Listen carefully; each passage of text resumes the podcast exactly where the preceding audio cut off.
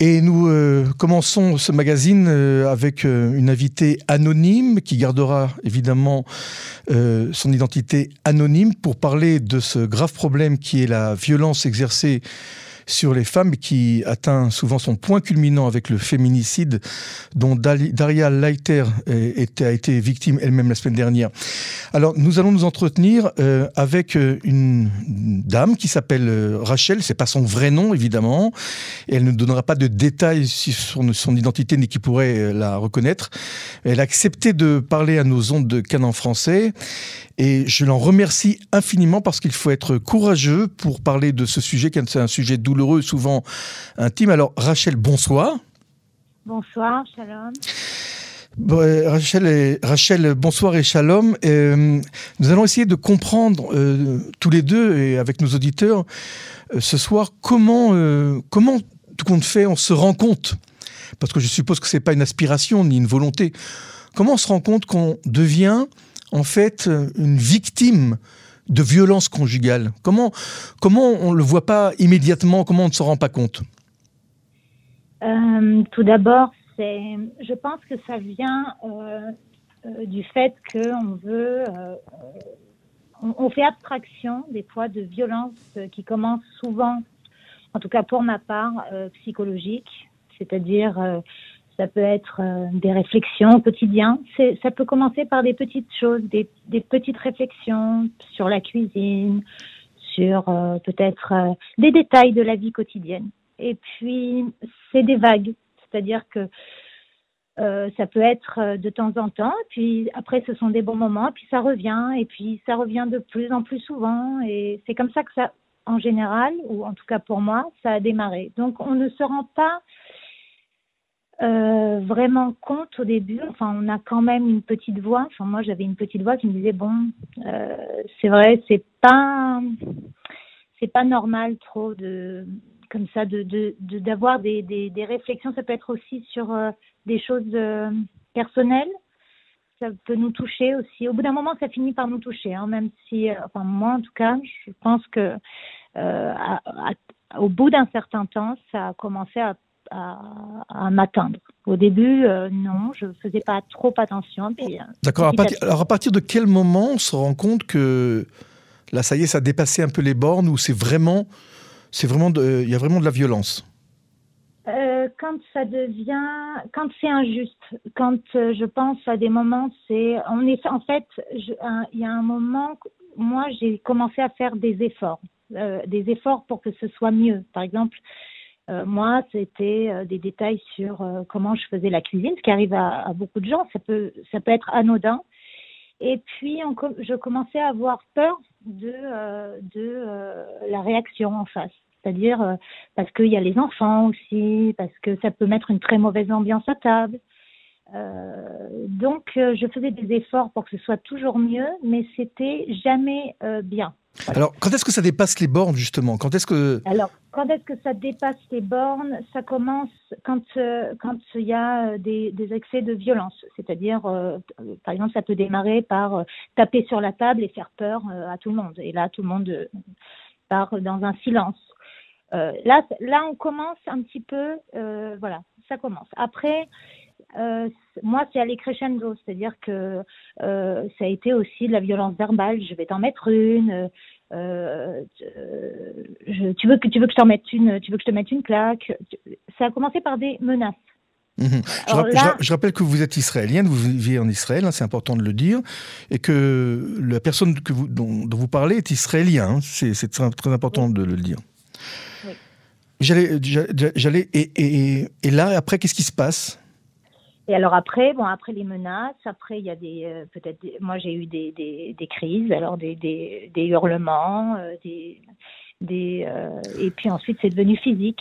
Et là, quand ça devient physique, on essaie, enfin moi j'ai essayé de protéger quand même la famille. Alors ça c'est aussi, ça c'est dû aux violences psychologiques. C'est-à-dire qu'on essaie de protéger les enfants Malgré tout, mmh. oui on essaye de protéger, de ne pas casser la famille. Donc, on encaisse.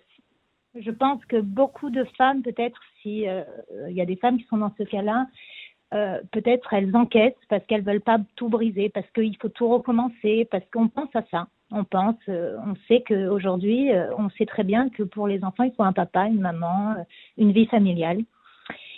Et, on encaisse. Mhm. Et quand est-ce que ça finit par dépasser les bornes? Ça finit, moi, ça a fini par dépasser les bornes vraiment très, très réellement quand ça a touché les enfants. C'est-à-dire qu'à un moment donné, quand il y a eu une violence sur, euh, sur un de mes enfants, là, euh, je me suis dit, ça y est, stop, ça va trop loin. Alors, qu'est-ce qu'on fait dans ces cas-là? Qu'est-ce que vous, vous avez fait? Alors, Parce que vous êtes une euh, femme très courageuse, hein, quand même, je tiens à le dire. Quand on a le courage, merci. Il y en a, le, le, truc, c'est il faut avoir aussi le courage de raconter, qui est très difficile. Euh, alerté aussi, très très compliqué. À qui vous en avez parlé euh, en premier? Euh, Moi, le premier interlocuteur, ça a été la police, puisque j'ai eu, j'ai eu à affronter une violence telle qu'il a fallu que la police intervienne. Et, la police vous a, entre guillemets, bien reçu, vous a écouté sérieusement? C'est-à-dire qu'elle elle a...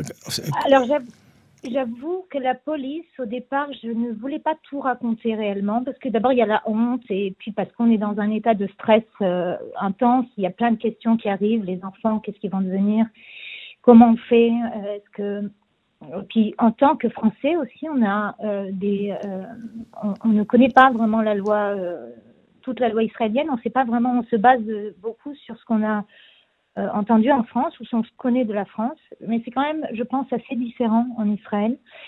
Euh, moi, j'ai senti que le policier en face de moi avait une, formation. Alors, euh, moi, je l'ai senti, j'ai vu. il m'a demandé, il m'a conseillé, il m'a demandé de raconter mon histoire et il m'a surtout dit si tu racontes cette histoire, tu seras protégé. Et, ça, a été, ça, a été le cas C'est-à-dire. Ça a été immédiat. Ouais, immédiat. Donc, euh, ils ont tout de suite, euh, en tout cas en ce qui me concerne, peut-être que j'ai eu de la chance, puisqu'il y a quand même euh, des faits en Israël qui prouvent aussi qu'il arrive des drames. Moi, j'ai eu la chance d'avoir été tout de suite séparée de mon agresseur, qui a été emprisonné. Donc, tout de suite, le jour même. Mmh donc, en fait, vous avez été satisfaite de la façon dont on s'est occupé de votre cas puisque ça a été immédiat, comme vous le dites euh, J'ai senti euh, au moment où je parlais à la police euh, que la police était avec moi. Ouais. Mhm. Alors, quand, quand donc la police oblige votre compagnon à être séparé de vous, est-ce que vous êtes soutenu après? Parce qu'il y a le lendemain, qu'est-ce qu'on fait? Alors, le lendemain, on est quand même. alors, on est soutenu, mais on est très quand même. On se retrouve si on a bon, moi j'ai quand même une famille, euh, heureusement, mais on est seul. On est quand même assez seul. Les services sociaux donc euh, bah, vous contactent puisqu'on estime quand même que euh, très rapidement, je crois que moi on m'a contacté au bout d'une semaine, ça s'est fait. Donc pendant la semaine où vraiment là là là vraiment c'est un peu panique à bord parce que bon quand on parle pas très bien la langue et qu'on connaît pas trop les lois, euh, voilà, j'ai eu la chance aussi de rencontrer une association qui m'a tout de suite mis euh, en contact avec un traducteur. donc, euh, vous, avez, vous avez pu donc vous débrouiller, mais quelle est la réaction de la proche famille quand elle apprend ce que vous viviez, ce qu'elle n'était pas censée savoir au départ? Et vos proches amis, comment ont réagi autour de vous? Ah ben là, c'est quand même la stupeur, hein, malgré tout, puisque on cache quand même pas mal. Je pense que je ne suis pas la seule dans ce cas-là on fait toujours bonne figure. Et ça, c'est l'erreur. Ça, c'est la grosse erreur parce que euh, malgré tout, il faut toujours avoir un interlocuteur, il faut toujours se confier parce que même devant un tribunal, ça compte. Euh, il ne faut pas garder pour soi. Mais il y a, ce que vous euh, dites, le, barrage de la honte, hein, d'être en fait, d'être maltraité. en fait de la honte et puis surtout euh, pour les enfants parce que malgré tout bon moi euh, j'ai toujours entendu euh, par exemple en France les services sociaux on prend les enfants etc quand ce sont des familles à problème. Parce qu'après vous êtes quand même vous avez peur d'être quand même catégorié comme vous avez compris mais vous avez eu peur pour vos enfants vous avez peur qu'on vous prenne vos enfants parce que vous-même vous étiez victime de violence. Oui oui oui ça m'a traversé l'esprit ouais. alors que vous êtes vous-même encore une fois je répète vous êtes vous-même victime Oui, exactement. Ça, peut être aussi, euh, ça a été aussi un frein pour moi euh, de, de, parler. De, j'ai voulu gérer ça toute seule. Et c'est vrai que euh, ensuite, avec la police, et ensuite j'ai accepté de l'aide des services sociaux. Oui, mhm, mhm. ouais, bien sûr. Il y a un moment donné, il faut, il faut accepter qu'on vous aide. Enfin, moi, il a fallu que ça, ça, a été un travail hein, quand même, parce que. Euh, parce que vous n'aviez pas, vous n'aviez pas l'habitude d'être aidé, c'est ça, dans la vie de tous les jours? Exactement. C'est la première fois qu'on vous aide en, en, plusieurs dizaines d'années, disons, c'est cela? Exactement. Mmh. Alors, je voulais vous poser la question, dans, dans quelle mesure, euh, cette histoire elle a déjà quelques mois, dans quelle mesure aujourd'hui, alors que votre compagnon euh, est obligé de se tenir éloigné de vous, dans quelle mesure vous vous sentez aujourd'hui encore en sécurité?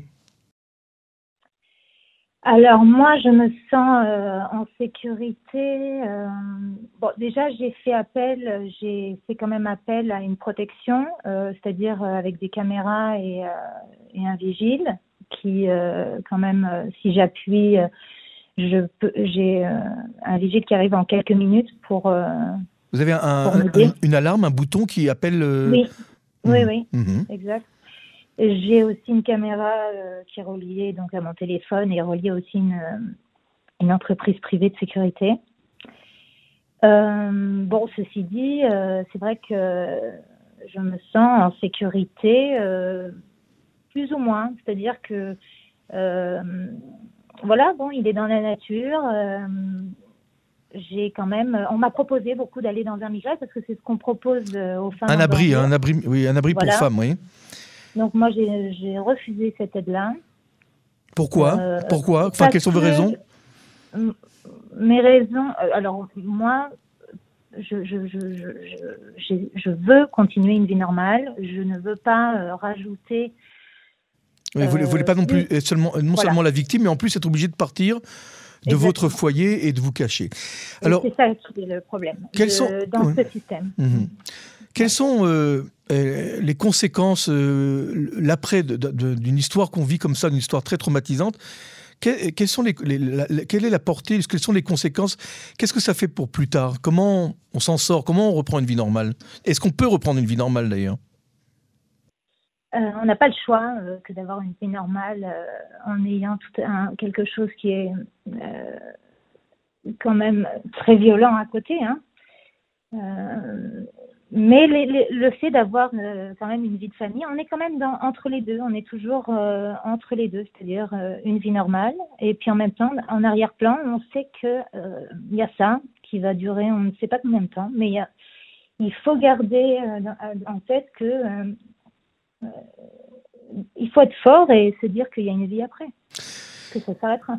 Alors, une dernière question très très rapidement. Est-ce que après ce genre de traumatisme, vous pouvez envisager une relation plus tard avec euh, quelqu'un de normal qui vous traitera euh, normalement, avec respect, avec euh, le respect qu'on vous doit, qu'on doit à, chaque personne?